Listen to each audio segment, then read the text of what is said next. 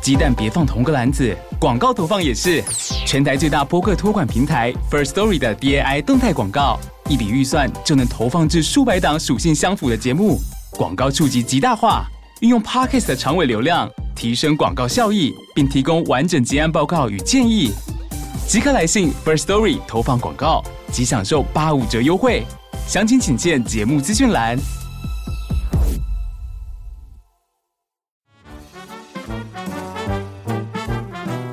欢迎大家来到人间动物园。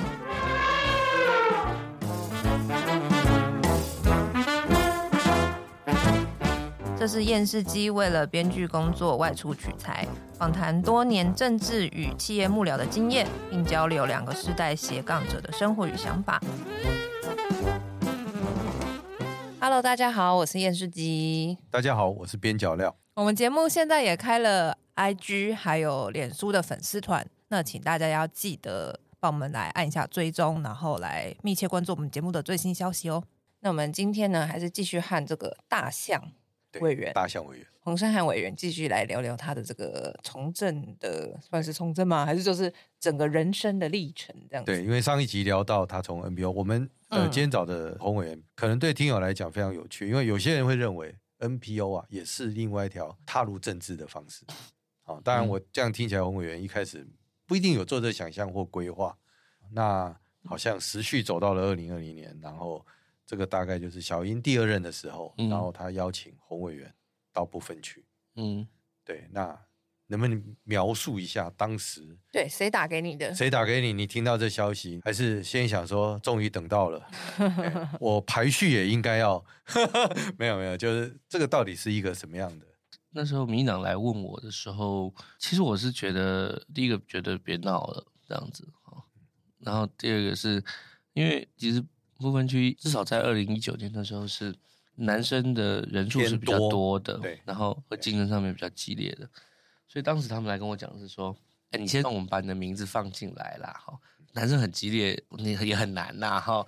就是，所以有一点被拐了、哦，他就是有点没有，你可能回去想说，嗯我至少人生出现在选举公报上，其实我一开始并没有说哦，那你今天来找我就一定会有这个事情，不是这样。所以他们那时候我觉得比较像，有点像是觉得说，哎呀，你的名字让我们来凑一下人数啦，哈。那但是到底是谁问你的？谁问我这就就不能讲就没有先不要你讲你啊。可以知道啊高层到哪里啊？让我们想对象一下，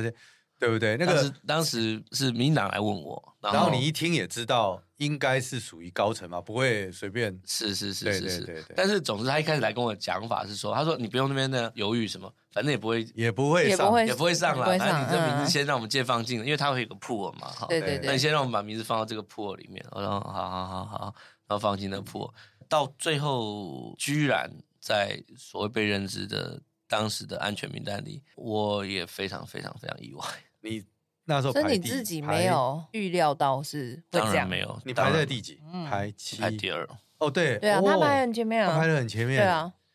哇，那真的排的很前我面，想说是有这么缺年轻人，是不是？ 哦可能真的很缺。那你觉得你为什么会排也许？第二？事就是后很你来想想缺看，很缺年很轻缺人、年啊，轻人，嗯我就其实这不个知道年为纪，，因为这不会跟你讲个理由嘛，对。那你总会好奇吧？就对，这他不会他跟不会讲跟个你解理由释、是啊，当然我不用猜他应不该用是讲不会，他不会跟你 OK 讲一个说啊，因为什么什么原因，他不会这样当讲然的，当然，所以当然当然当然好，那我再问一个问题：一六跟二零只有民进党找过你吗？这个不能讲是吗？不哦还不是不，怎么你样可？以有跟没有，怎么不能讲？我我不有晓可能得有其啊。他政党，例如我举例啦，蔡培慧，蔡培慧二零一六年的时候，那先不讲，因为新兴政党一定找他，嗯对是嘛是，实力一定找他，民进党也找他，其实还有一个党也找他，台联，哦，而且是李总统告诉他说：“你学妹，这一次你要帮我，这个是你可以讲出来的没东西，关系。”这个其实可以，我觉得他是一个很，我个人认为他是一个非常感人的 故事。其实 OK 学妹她有很大的挣扎，其实那时候她面临这个抉择的时候，我觉得裴慧有一件事情是很认真的，因为她告诉我一件事情是说，她有一天她要回南投从政。嗯就是他要从基层选举。那一听完，我就跟他开一个玩笑说，民进党不然这个路径哈、其他会比较难想象，嗯哼，就会嗯距离会很远，做不到你想要做的事。嗯但你要好好跟李老先生说，因为那时候真的很诚恳。李总统找他的时候，因为那时候台联的状况嘛，他说他，他这又是学妹，哼对，嗯哼嗯那我知道王培慧有去跟李先，啊，那李先完全可以理解，就是因为裴慧也很老实的说，他说我不是要让一个履历啦，他说我人生不是要让这个履历，嗯而是我真的想回南投。对，那这样的路径就清晰。其实我觉得政治上大家会理解，所以我当然都可以理解，因为我看你这条件，他既然敢排你不分区第二，我不相信过程除了民进党没有其他人找你，有，啊，嗯对吗？有啊，那聊一下你的选择， 对，就对像为什么裴慧选择你看我民进党我刚刚哦，花很长的时间铺陈陪我吗铺陈，不是，我是给你争取时间想一下 怎么找到这个理由。没有，没有，没有开玩笑。那这个陪会的过程确实是真实的，就是他真的很认真的去，他是对他的人生有一个嗯这样的想象跟规划。在一九年的时候，确实也是我自己，我觉得在我很多对政治的态度是出现转向的时候，哦，一九年，一九是不是一六？在一九年的时19候年，哎可能要从一八年开始说。一八年的时候，公投几乎呃我们所相信的带有进步价值的公投，全部都被踩在地上嘛。我知道，嗯对，很多人都提到那一段。然后这个踩在地上的过程是让很多人会觉得很恐惧的。一九年一开始的时候，是我在更进一步跟所谓民进党的政治有互动的阶段。那一年，当然有一个事情是非凡加入民进党。那那时候非凡加入民进党的时候，当然我们是非常好的朋友。那也因为那个过程，会觉得不是因为非凡加入民进党，而是我自己看到的那一年，民进党在非常辛苦的时候，有几件事情的尝试。一个尝试是同婚，嗯嗯，当时的七四八的法案最后要表决之前，我认为很多人都非常紧张。哦嗯嗯，那时候可能就连蔡总统的民调恐怕都也还是输给韩国瑜的时候。那我自己那时候跟民党在更靠近一点的时候，我有感觉到，虽然在前面一段时间，当然我大家都知道同志运动对政党都有很多的批判，这事情对大家都清楚。可是我当时是有感觉到，这个政党在最后或者是状况很不好的时候，那么有压力的时候，还是有一个力量，还是试图的想要稳住一些大家相信价值的阵脚。我亲眼目睹了这个事情，这个事情让我对于政党政治或主流的政党政治有一些跟过去很不一样的看法，这是其一。嗯嗯，其二是在那一年发生了反送中的运动，但是发生反送中运动之前，我有很多香港民主派的朋友，是这香港民主派朋友跟国剧也都是我们在社运上面是很亲近的，然后很常交换意见的。可是我后来发现，他们可能会被认知为叫做左交。这些朋友里面，在一八年、一九年里面，他的面对老共非常非常大的压力嗯的状况之下，他们在政治上的态度也出现了变化。所以，其实几次我跟好几个香港的朋友，他们偶尔来台湾，我偶尔去香港，我们都会很仔细的谈这些事情的意见。当时就有感觉，我觉得会需要更正面的面对政治。所以这也是我说，在那一年，我觉得我如果要离开绿盟的话，我会想要进政治圈或者是当政治幕僚的嗯嗯一个很重要的理由。 OK，嗯因为当时的局面跟当时的情境是觉得状况是很糟的。嗯，就是很可能民进党或者是一个本土的政党，我不知道大家记不记得那时候一九年上半年的对状对况对，嗯很有可能会被打得站不起头破血来流的嗯情况，所以是在那个情况之下，觉得那我想要更大的走入主流的政治，懂？大概有一个这个过程，也因为这样，所以当时确实那一年有不同的小党和不同的在野党都有来问我，但我没有答应嗯。那我反而觉得是可以跟民党有一个合作，可是合作当然也，民党并没有跟我说，哎，你要不要当什么安全名单？不是，并不是这样跟我讲，他反而他的讲法是，来帮我们挂借个名字对用凑个凑个对数数这对对，样。借名字一用，对对对对。哎，那你这个选择有跟 NPO 的就内部啊什么需要讨论吗？你那时候还没辞对不对？还是已经对辞也我了？还是已是经被提名的时候辞的，对哦，，因为我知道有一些 NPO 会辩证这件事，对，会哦对，嗯对不对？要交代一下，呃是会，对对对，所以你们内部也会但是这确实这一个选择是很个人的很个人。的认识跟选择。懂，那我能够做的只能降低这个选择对于我原本工作的组织带来的影响，我只能想办法做这件事情。懂，对，但这并不是一个组织的选择。那组织有一些反对意见或者是赞成意见，就是他们怎么看，我蛮好奇，还是这不对方便讲。对嗯我们最好奇就是，对啊，这个内部会没有张力，这这当然会有不会同有的，吧会当然不同意见。不过常年大家很信任的工作，所以我认为对彼此的选择是可以理理解解的，嗯嗯，就算我的选择不一定是他们的选择，他们选择不一定是我的选择，但我认为是可以理解的。嗯但是懂你免不了还是会造成一些影响，嗯哼，然后这个影响当然还是会有一些亏欠。那可是就是说我刚才说，在某个部分，我应该尊重后面我当时工作的组织他自己的发展跟他自己的选择，我不该再去代言，嗯或者是代替他们去做他们的发声或代代定义代定 OK 义他们。对 OK，, o k 嗯，所以二零二零年就成为民进党的不分区，然后就进到了国会。对，那今年也蛮特别的，您好像有连任，不能算讲是说我有连任啊啦，这是就但是是说有在被提啊有啦有在在被被提名啦，对这是常态吗？这个你问我吗？我没有我没有不没有，知道啊。我 我问这个问题就是好奇，就是因为嗯我们嗯刚才讲到前面，可能讲到二零一六陈曼丽嘛，嗯做四年嘛，我觉得这可能也没有，因为国民看党状今况年吧是所有的不分区做四年的不分区全换了、我觉得每个政党在那个当下可能会有他自己的对策略的选择，对啊，嗯就像今年国民党的选择，第一个当然对于他们提名的人选好坏，这大家可以评价。但我坦白说，我觉得他有种把所有人都换掉，我觉得蛮蛮带种的，对啊，因为对，这势确必实会引起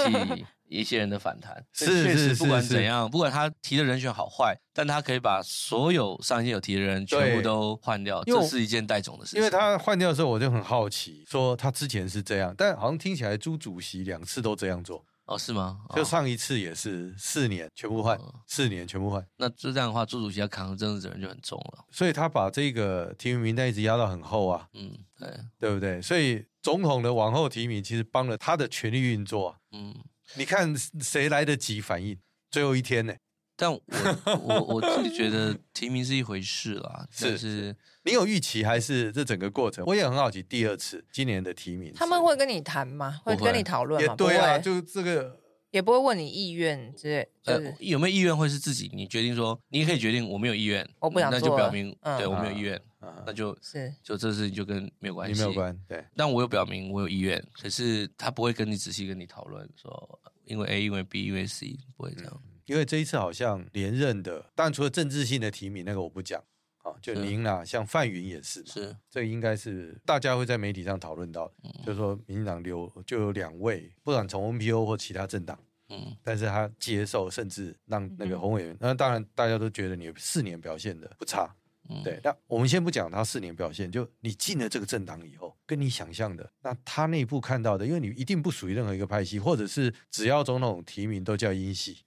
是这样吗？好我觉像得是，我觉得那个标签意义不大啦。事实上，这个标签但是他内部确实有系统，是有系统，可是也有一些系统是过度标签嗯，的状况。老实讲，不分区的时候，他确实需要标榜一些价值，尤其是你们，嗯，那跟实际上进去的政治运作，跟你想象之间的距离。当然，很多人问这个问题哦。那事实上，标榜价值并不难，重点是能够为你相信的价值找出一条路来走。嗯懂重点是这件事情。对，哦，要标榜价值，最标榜价值的方法是在体制外面标榜价值，对那样这个不价用被值检验，可以讲的又大声又清晰，哦懂，然后也可以有一整套的逻辑。懂。所以重点是我说找路走。那第一年的时候，其实花比较多力气是想办法要活下来。啊，怎么说？活下来的意思是说，你当然是个立委，然后你有任期的保障，这不是会、啊你不会被踢出去，这当然是。可是其实立法委员，比方说，如果我们问一个问题，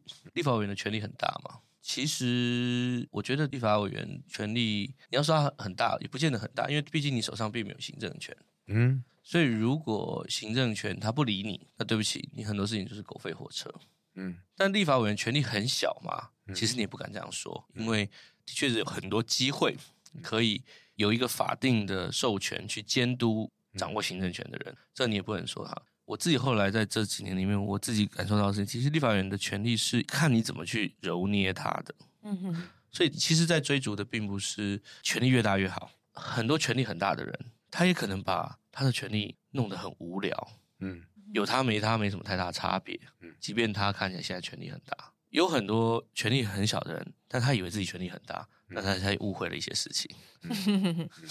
那我觉得重点是，这是一个政治权利，没有错，交到你手上，你怎么把它用得好？你怎么把这个权利用出？因为有你，所以可以多弄出一些不容易看到的价值。那需不需要有很多的交换？每个事情都可能要交换啊的、是是，所以你也必须让自己去习惯嘛，因为以前在 NPO 的组织里头没有这么多需要交换的，可是你进到了里头，而且在也是在一个 NPO 不组分织里区，面也很多交换嗯，在任何有权力的场域里面，都会有权力的交换嗯哼系统是。是是，并不是只有在政治里面才有权力交换系统，懂只是政治里面的权利会被认知为是某一种权利，但实际上面来说，我觉得最多的摸索是你怎么把现在因为这个职位跟职权授权给你的权利可以用得好、用得精彩、用得有意思。所以你的活下来指的是跟自己的对话吗？还是活下来意思是这里面当然有很多的规则，对那你要怎么可以摸索到这个规则，然后不要被规则压制？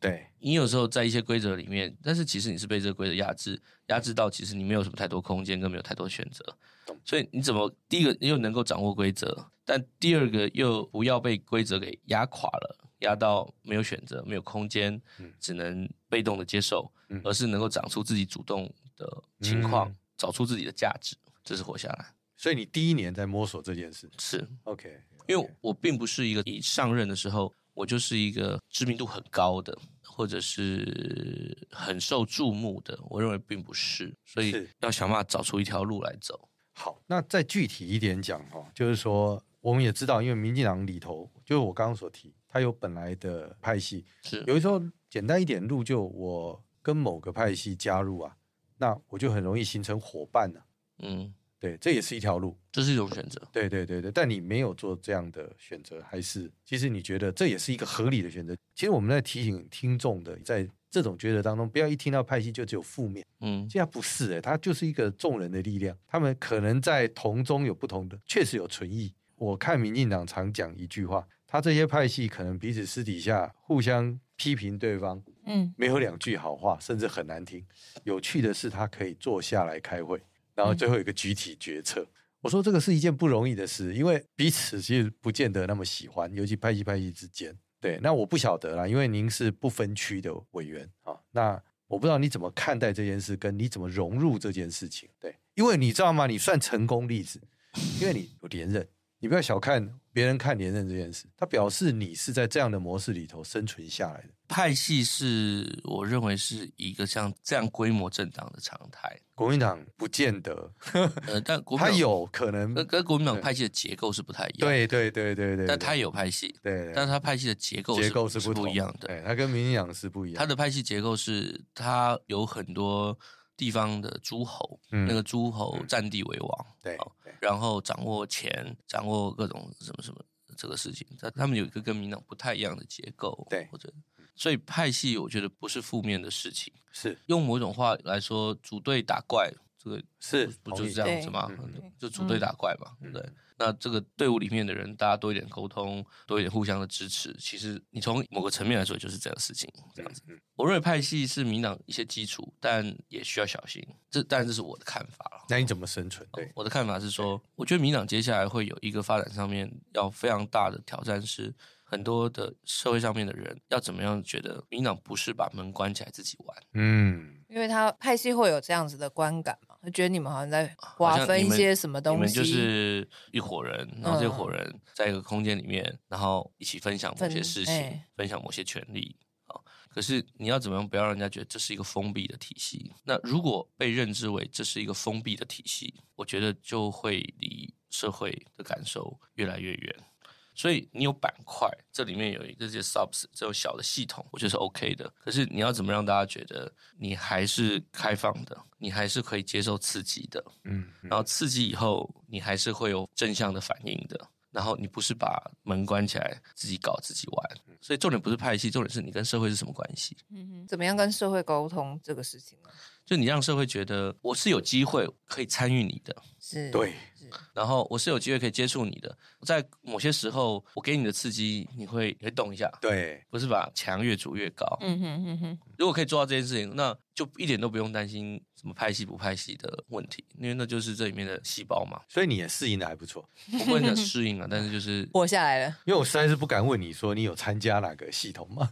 我没有参加什么戏。对呀、啊但是我有感觉到你有在因为我觉寻得你蛮找独伙立伴呐、没有没有，有吗我觉得深汉是有在寻找伙伴。我内自部己吗看？但是他的有一些比较常合作的委员啊，哦，对啊可是我觉得他是有点跨、啊，他没有。但这也我不是晓得嘞，所以我我你看我们问的多小心，其实我接着想要问你对光电的看法嘞，哦 嗯，对不对？这是明讲在谈这题目里头， 我觉得没有，觉得说第一个是一定要贴一个标签，或者是说啊有个标签，大家彼此才有认同。我觉得倒不是这样，真的是说我自己觉得比较在意的事情是，那我能不能够帮助民进党？我能不能帮助这个政党？它跟社会的关系有一个更能够彼此互相刺激的关系。社会需要政党的刺激，政党也需要社会的刺激。然后我能够不能够帮助更把这个门打开？这不是什么公民团体，什么什么，不是这些事情。懂懂其实后来我们的很多的工作里面，不见得都是跟公民团体是的工作，但我能不能够帮忙？我做一个 sensor，假设我是一个 sensor，我的这嗯个 sensor 可以放到这个政党比较少注意到的角落，嗯嗯，然后有某部分的声音，有某部分的观察已经比较少被看到的时候，我作为一个 sensor，我可以作为一个提醒，甚至作为一个管道。嗯，那我如果可以做到这件事情，其实不用谈什么拍戏不拍戏，对，就你是有存在的，你就有被需要的价值，对，懂所以不是你多厉害，或不是你什么多聪明，不是，而是这是一个很大的队伍，这个这么大的队伍里面，你要怎么找到你的不容易被取代的嗯哼，角色？对。那我可以问那个吗？ 你怎么回头看光电的这件事？因为有一阵子大家不是在那边讲嘛，就是太阳能啊，是哦，然后有派系拿走了这里头利益啊或什么。我相信这件事一定很多人会拿这件事稍微质疑，或者认为说，哎、你不是就在负责或者理解这个能源政策的，应该是说，我觉得大家看待几个事情的本质啦。哈，第一个事情是在这件事情，它会有个本质，它就是需要空间。那某部分空间，另外一种叫土地，对，是它是需要空间跟土地。那大家现在看到光电，我觉得在某些个案里面存在这些乱象，可是我可以说，它其实一些乱象，它不是只针对光电这件事情，它其实是来自于土地的问题。没错，嗯我先不讲光电，我先讲台湾大大小小的角落里面，其实你谈到土地的整合，你谈到各种土地的利益的这个分配，本来就有很多明的秩序跟暗的秩序的部分。对，好暗的秩序，有些人说啊，就黑道，嗯就什么什么，嗯就 broker，、嗯就乱七八糟的东西在里地面方的议长，嗯好，地方的就有头人地方政对治这地些方土政治地的事情，就会跟地方政治有千丝万缕的关系。这件事情是在我们的土地的政策里面的时候都有的事情，所以你今天到各个县市去谈到土地，你谈都跟啊，你谈这些政策后面本来就有这些事情，其实我们是反而是习以为常的。懂，好，那为什么光电看起来这段时间会聚集了很多这样的印象的原因？是因为光电需要土地，对，所以这是这件事情本质。那当然，你说光电有没有利润？光电当然是有利润，但光电并不是暴利，但它是有利润的，它就本来就是透过制度给了一个合理的利润在里面啊。那所以这个合理的利润放到这些 local 的地方的时候，这些原本地方的议会的，然后 broker 啊、土地中介，然后有些黑的，有些白的，就会来觉得在这里面，所以它有个本质是这件事情。懂，那我们想办法解决这个问题，想办法解决这个问题。我认为你必须面对的问题就是，如果我们在土地，不管是都市或非都的土地上面的这些相关的制度，一直都保持在很前现代的状况的时候嗯，今天怎么弄都不可能弄得好，不可能弄得有秩序的嗯。我怎么可能在绝大多数的土地的整合的议题里面都非常的没秩序，都很前现代，就唯独独光电弄得大家觉得秩序很好，这根本不可能的事情。是没错，所以根本的问题是在我们都市空间里面的，或者是乡村空间里面的土地这相关的制度，怎么样子可以把它处理得好？我觉得这是第一个事情。第二件事情是，确实光电会在一些所在地，它通常可能是那个过去的地价是比较低的地方，对，所以光电不会出现在信义区，嗯，因为新一区，对不起，要盖一零一，要盖各种高级的百货公司，它不会出现在那边，它可能都出现在过去地价比较便宜的地方或地价比较低的地方。那这边就会出现一个看法的差别，在这些乡村地区，光电进去，我们一直在想的一个问题是，能不能够透过光电这个东西进去，能够为那些地方带来一些新的资源，懂？而不是让很多的资源不断的从那些村子不断的出去，人口外移，越来越没资源，哦嗯哼越来越衰败没落嗯没落。那可是当资源进去的时候，一样又会遇到分分配配的的问问题题吗，分嗯配， 所以我们很在这里面非常困难的事情说，我们希望能够把一些资源给带进去，嗯嗯可是当你要进去的时候，你就会遇到那个地方原本它的资源分配的生态，是所以可能就会变把某些资源又集中在某些有政治关系或者是有黑道白道关系里面的那些人手上。这是这一路以来，我认为先不谈技术问题的本质我的同意困难，我同意，所以本质还是在于资源分配嘛。其实说到底，是所有的东西都是还是同一个逻辑啊、是那可是是吧它每那个地方，因为它要落地嘛，我不可能把光力盖在半空中。当它要落地的时候，那个地方就有它资源分配的样态。是是，跟它的结构。所以你今天这个是一个资源利润的进去的时候，你就要接受他们在这里面重新分配一趟。其实委员提的我同意啦。我那时候为什么希希望呢？因为我们来讲不一定有公信力，但委员这个观察哦，其实像台南，它很简单，它就是民进党执政，民进党的议会。对可是其他的地方就是民进党执政，蓝的议会，它相对不见得被谈这些问题。是那他只是因为在选举过程的政治，我很喜欢跟他聊说，为什么不来谈谈云林？你知道我们在早些年，我没有科学资料，可能委员可以补充。早些年的云林一直在谈一件事，就是云林过去就会有高铁地层下陷，超收地下水。嗯我常笑说哈，你要晓得这个国家不是像你想那么蛮憨，他第一个先处理的土地都是那种不能使用的土地，嗯，包括超收地下水的土地。嗯哼，所以我不知道这几年没有一直听到高铁下线的议题跟光电是不是有直接关系，这是科学，嗯必须去确认。嗯至少我这几年很少听到这样的东西。那我所了解的是，云林那一边比较差的土地，哦，都先鼓励了这件事情。光电嘛，所以我嗯常常说，我没有看到哪个人是。他又跟一般以前传统的那个土地征招不一样哦，它是利益分配，是，分配好跟不好，多跟少。嗯哼，但他不是哪个人从他身上拿什么样的利益给别人，好像显然的题问题的结构不太一样。我只是看完的时候，常常想说，诶，奇怪，民进党政府，而且光电又有一个原罪，他感觉哈、它是民党政府在推的。而不是民进党政府推而已，是民进党执政的政府都在光电区，因为太阳就在那里，回归线对，嗯，是，所以它有一个环境上的那个，二来的是是，对你再去看云林，我就常常讲说，哎，我我一直都没有听到最近云林下线，那我就相信说，那个土地其实都是先从那样的土地开始。因为每个县市它地方政治的状态不一样。对对，坦白说，你如果在一个地方政治蛮败坏的地方，嗯它就不容易健康发展。嗯，我只能讲到这个情况。嗯如果地方政治是很败坏的、很粗鲁的、嗯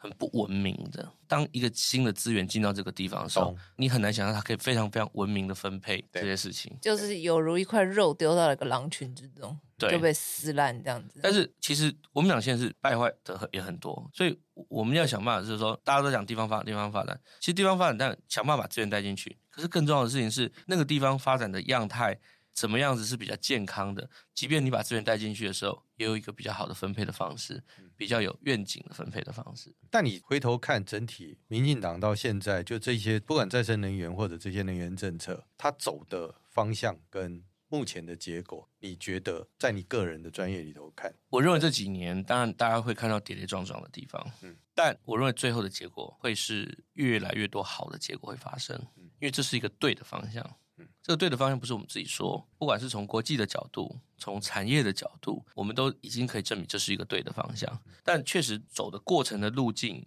有时候这边会跌倒一下，那边会怎么样一下，嗯这事情是有的。嗯那我们能想办法的事情是